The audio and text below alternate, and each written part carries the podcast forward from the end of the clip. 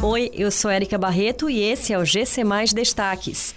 INSS vai antecipar o pagamento do 13º salário a 1 milhão e 200 mil cearenses. Maranhão confirma os primeiros casos de Covid-19 por cepa indiana no Brasil. Ceará Cred. Governo abre inscrições para empréstimos de até 5 mil reais para microempreendedores.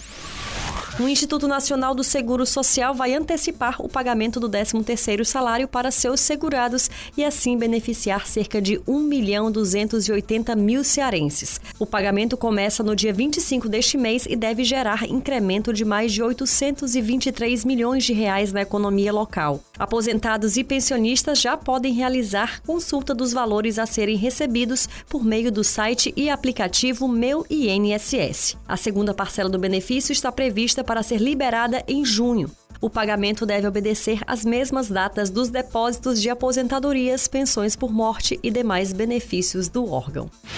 A Secretaria de Saúde do Maranhão confirmou os primeiros casos no Brasil de pessoas infectadas com a cepa indiana do coronavírus. Segundo o órgão, os infectados são seis pessoas que estavam em uma embarcação fretada pela Vale para carregar minério de ferro da África do Sul para São Luís, capital maranhense. O secretário de Saúde, Carlos Lula, informou que cerca de 100 pessoas tiveram contato com os tripulantes da embarcação que estavam infectados.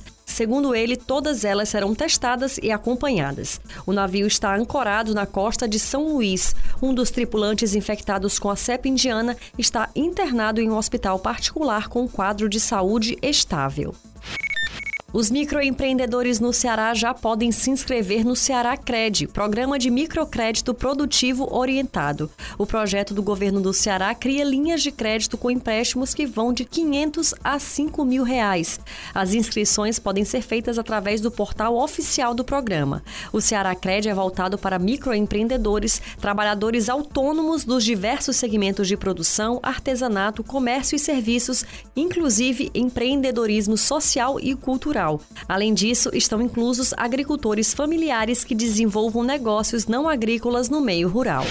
Essas e outras notícias você encontra em gcmais.com.br. Até mais!